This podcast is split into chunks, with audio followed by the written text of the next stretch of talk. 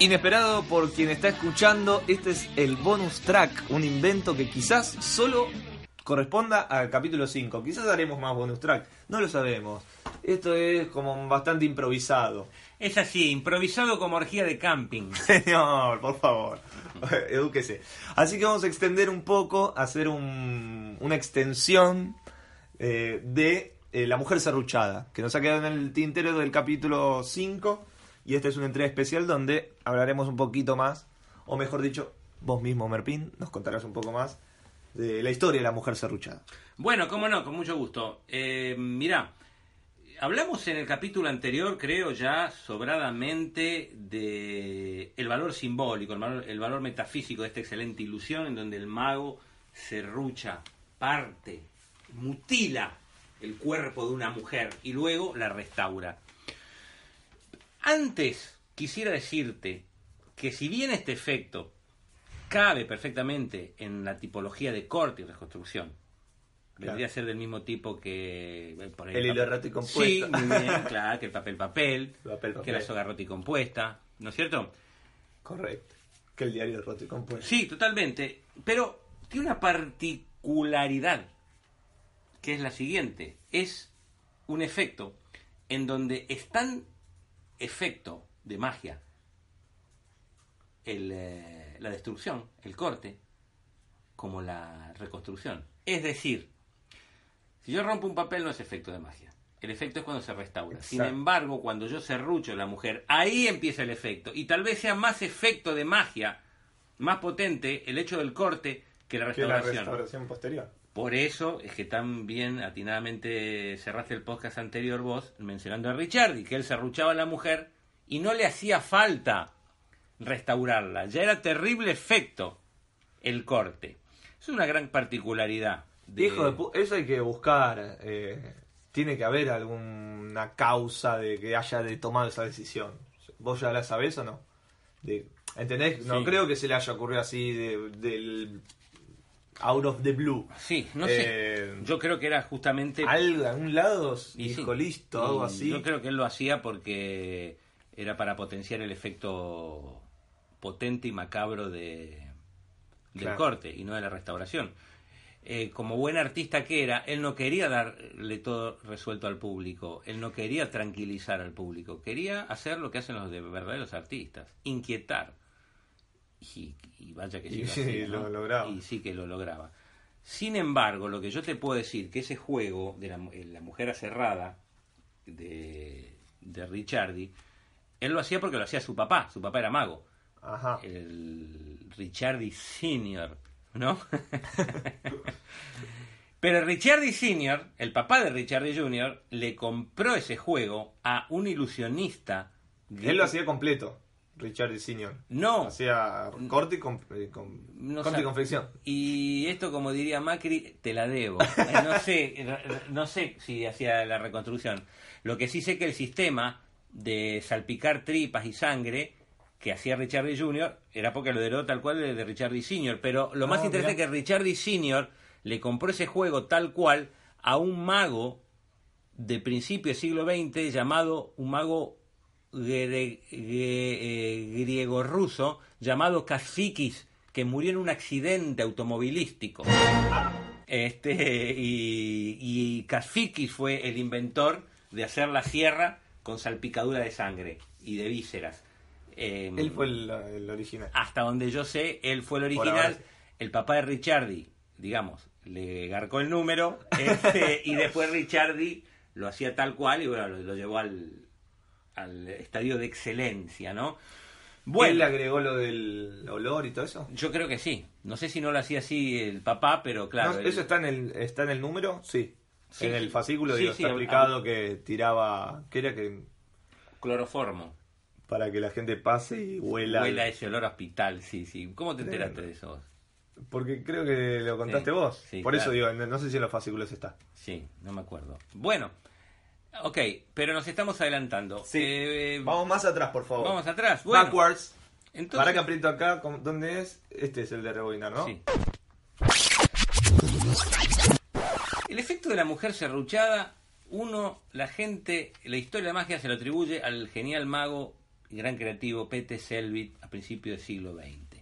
El tipo metió una mina en una especie de cajón o ataúd de madera Ajá, ajá. donde la ataba con una cuerda en las manos, una cuerda de los tobillos, y esas cuerdas pasaban por sendo agujeros del cajón que a su vez eran sostenidas por miembros del público. El mago entonces ¿El público con su miembro? No, no, miembro del Ah, público, miembro del público. Se lo ataban, no, digo, no, qué dolor para la gente. podría ser. Era bastante inquietante e incómodo. Sí, pero se podría haber hecho. Pero La anotamos esa idea. Hacela, hacela la próxima. Dale. Y este La señor soga la tenía el público. Este señor Selby se ruchaba, el cajón por la mitad, le pedía a la gente que estire de la, de la cuerda y dramáticamente ambos cajones se separaban. Hubo unos programas en los años 90 que se llamaban, no me acuerdo cómo, eh, Greatest Magician of the World, que los producía Gary, Gary Ouellet, que apareció un mago americano llamado Mark Alin, World Greatest Magic, ¿esos? Sí, creo que sí, Magic, que bueno. eran de Gary Ouellet, los producía, y apareció una vuelta este Mark Alin y Ginger eh, haciendo la mujer serruchada el- al estilo Selvit. Porque lo que pasa que el maestro de Mark Alin era Alan Wackelin, y Alan Wackelin hacía la serruchada de Selvit. Bueno, apenas aparece la serruchada de Selvit, ya aparecieron los buitres. ¿Entendés? Claro. Sí. Ahí, ¿entendés? Este, eh, gente que se quería... ¡Salí! ¡Salí de acá! ¡Mierda! Sacámelo. ¡Salí! Bueno, Se va, se va, se va, se Entonces, inmediatamente, inmediatamente venía... Uy, ahí viene otro. ahí ¡Sacá la cancha de tu madre! Dolly, ¿podés cerrar la puerta? Dejan abierto toda esta casa. Y- Por favor. Bueno. No se puede tomar mate y whisky tranquilo. Mira, acá. te voy a pedir, por favor, si no están dadas las condiciones, no podemos ir con este podcast. No, por bueno, favor. Esto se soluciona con un ruido blanco. Apenas nuestro héroe, Pete Selvit, inventa la mujer serruchada, aparecieron los plagiadores, y entre Claro. ellos el señor Golden, Horas Goldín, que escuchó esa idea, Escuchóle. y se escuchóle, y él se montó una mujer serruchada, pero una, una versión un poquito rústica. Tanto es así que una cena de magos, él la presenta como gran novedad, y estaba como este espectador de ese show el señor Thurston. Thurston, El mismísimo. el mismísimo Howard Thurston. Thurston lo ve a Goldín haciendo esa proto mujer serruchada y al final del show viene y le dice, escuchame una cosa, gordo, vení un minutito. Sí, ¿qué dijo, pasa? ¿no? Sí, sí, sí, ¿qué pasa? Me estuve viendo la mujer serruchada. ¿Y qué te parece? Howard dice, no, está bueno, está, está bueno, pero está un poquito rústico el aparato. A ver si, ay, ¿cómo puedo hacer? Mira, yo tengo un muchacho, le dice de Turton, tengo un amigo mío, un pibe que labura para mí, que es buen fabricante, anda, toma. Y Le da una tarjeta, le dice, llamalo de mi parte, el pibe se llama, ¿cómo se llama el pibe? Henry Jansen, que a la postre iba a ser el gran Dante, pero todavía no lo sabemos. Todavía no. Entonces dice, toma, acá está la dirección, andá, decirle que va de parte mía, que te fabrica una mujer serruchada. Toma, Henry Jansen, calle Malavia 345, segundo patio, preguntar por Tito.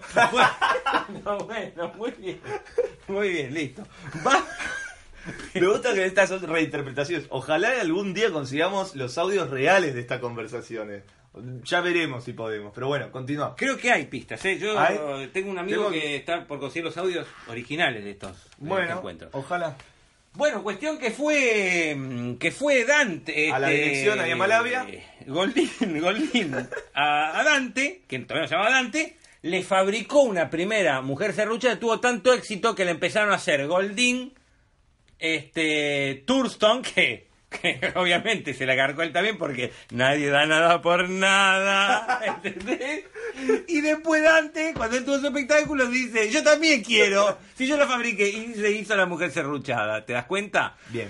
Entonces, cuando Selvit vue- viene a América, porque Pete Selvit era europeo, viene a América, se encontró que todo el mundo dice, bueno, ahora voy, dice, con mi mujer serruchada y me los empomo a todos porque es una novedad. ¿Qué mierda? Llegó y todo el mundo la hacía. Claro. De hecho, Goldín tuvo tanto éxito con la mujer serruchada que no dudó en hacer eh, franchising, es decir, él le daba aparato a la mujer serruchada a otros magos, hacían el efecto y le pagaban regalías a él. O sea, hacían un montón de magos en diversos lugares Ah. haciendo la mujer serruchada. Nos dio de comer a los Sí, magos, se a muchos. decir.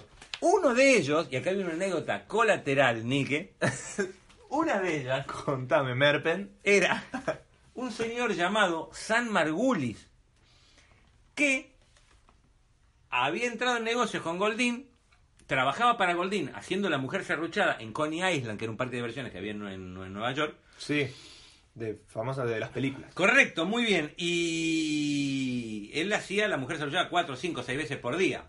¿Y a quién llama para asistirlo y para cuando él estaba este, cansado lo suplantara? A, ¿A un quién? joven, a un joven llamado David Berner, Ah. que era no era otro que Dave Vernon.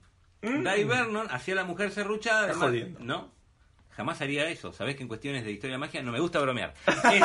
Este, y, y, y- y David, este, nuestro David Werner, este, Dave Vernon, Dave Vernon. el famoso Dave Vernon, hacía la mujer serruchada en Coney Island y una vuelta no va que una de las chicas se indispone. Ah. Es decir, no puede tomar parte. Entonces tienen que hacer un casting para llamar a una chica nueva. Y aparece, una de las chicas que aparece, una tal Eugene, que era la que hacía la parte de los pies, porque usaban dos minas, ¿viste? En el sistema Sí. usaban dos, dos mujeres. No diga Este, nada usted que está escuchando, sí, por favor. Ustedes, por favor, eh, musarela. Les pido que esto no me lo comenten. Bueno, y una de las em, chicas que, que mostraba los pies era la, una chica llamada Eugene Jean, que a la postre fue la mujer de Dave Vernon. Así conoció Dave Vernon a su mujer, A a, su mujer. la madre de sus hijos. Regalamos una anécdota ahí, una más. Sí, señor. Eh, todo por la mujer serruchada. Bueno, eh, lo interesante es que este efecto tuvo tanta aceptación en el público que no se dejó de hacer nunca. Años después, la firma Owens Magic, una gran empresa fabricante, sacó el modelo Tinsau Illusion, es la mujer serruchada finita, que es la mesa que conocemos hoy, con esas patas tipo Bien. estilo Luis XV tan características. Este. Le mandamos un saludo a Luis XV también. Sí, también. este. Sí, que si te queda chico puedes comprar un Luis XVI. bueno, y entonces este, ese era un chiste que hacía Fumanchu, ¿sabías?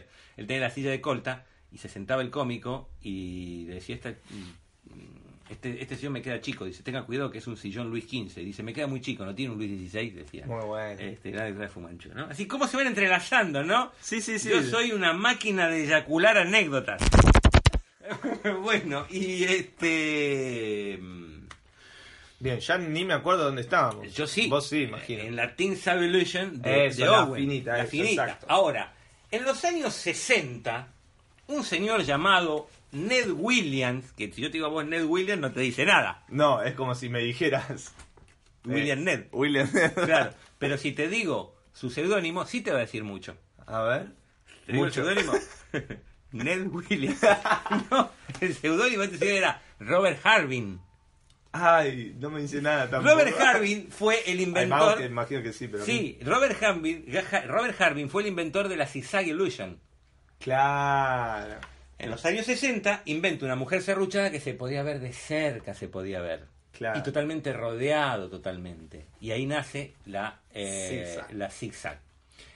Pero me salteé que Goldín, después de usar esta serruchada con dos mujeres, se le ocurrió, también abordando el tema de la mujer serruchada, la famosa Buzzsaw Illusion, la mujer de la sierra. Eh, digamos, la, la mujer aserrada, que era una sierra circular que bajaba sobre el vientre de la infortunada. Ay, qué dolor. Y, y fue ahí, y fue ahí que Fumanchu perfeccionó años después esto, utilizando el sistema periscopio, que logró que la mesa donde se apoyaba la señorita que iba a ser torturada se afinara considerablemente. Ahí tenemos el genio de Fumanchu dándole la perfección, la pincelada final a esta saga de la mujer serruchada. Excelente.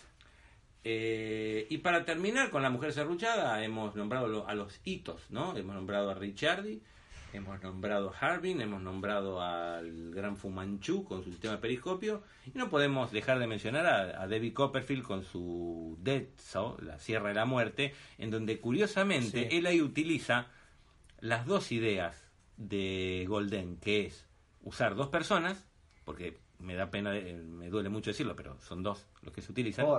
David y un, por do- ahí- y un doble, David y un latino que hace de doble.